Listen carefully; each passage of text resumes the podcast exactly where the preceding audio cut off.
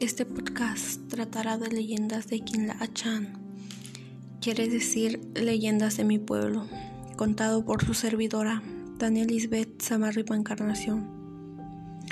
Y la leyenda que les contaré el día de hoy lleva por título El Muerto.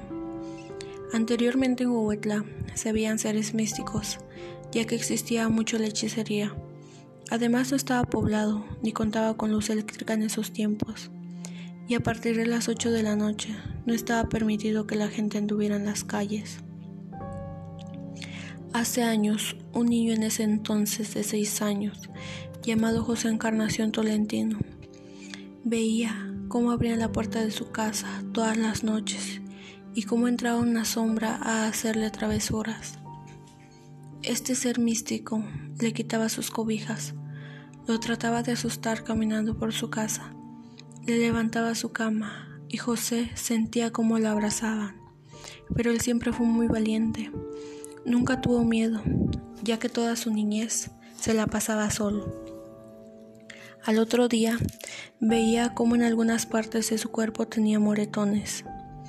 Un día se animó a contarles a sus abuelos, ya que él era huérfano, y ellos le dijeron que era el muerto que lo iba a visitar todas las noches. Él se preguntaba por qué siempre podía ver y sentir cosas.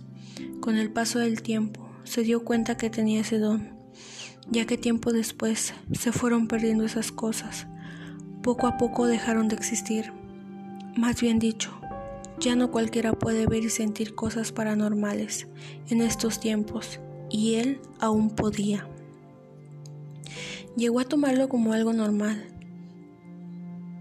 ya que siempre veía cosas, por ejemplo, él vio a la famosa sirena, al nahual, a los duendes, al diablo, y en tiempos de carnaval veía y oía al comanche cada vez que se acercaba la época.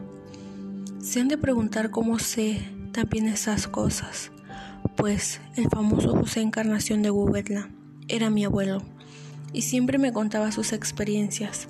Desgraciadamente no llegó a contarme todas y cada una de ellas.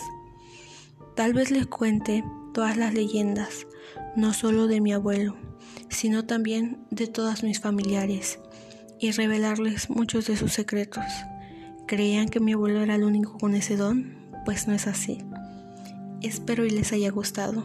Gracias. Hasta la próxima.